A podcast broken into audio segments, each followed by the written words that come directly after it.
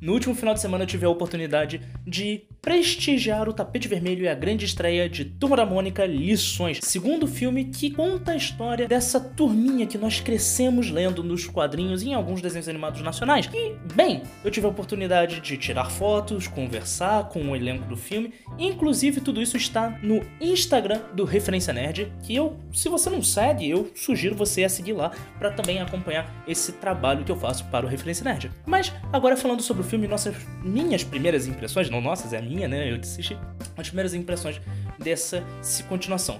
E vamos lá, Daniel Rezende manda bem. Desde Bingo, o Rei das Manhãs, ele mostra que ele entende como trazer esperança, dor e sofrimento para as telas do cinema e mostrar tudo aquilo de forma natural. E aqui em Turma da Mônica Lições, ele continua o sucesso de Turma da Mônica Laços, que, bem, foi maravilhoso, aquele filme foi perfeito para um fã de Turma da Mônica, quem cresceu lendo os quadrinhos amou o filme, eu amei o filme.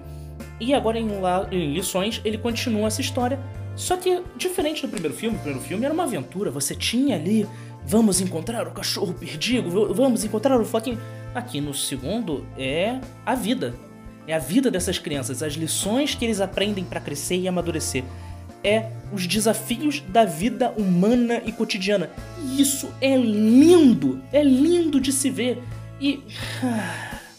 Claro, o filme não é perfeito, eu tenho duas grandes ressalvas ao filme. Primeiro, a trilha musical, as músicas do filme, que parecem muito com a do filme anterior, não, não parecem ter muitas grandes inovações na música mas isso não é um problema. E segundo, é que tem muito mais personagem nesse filme.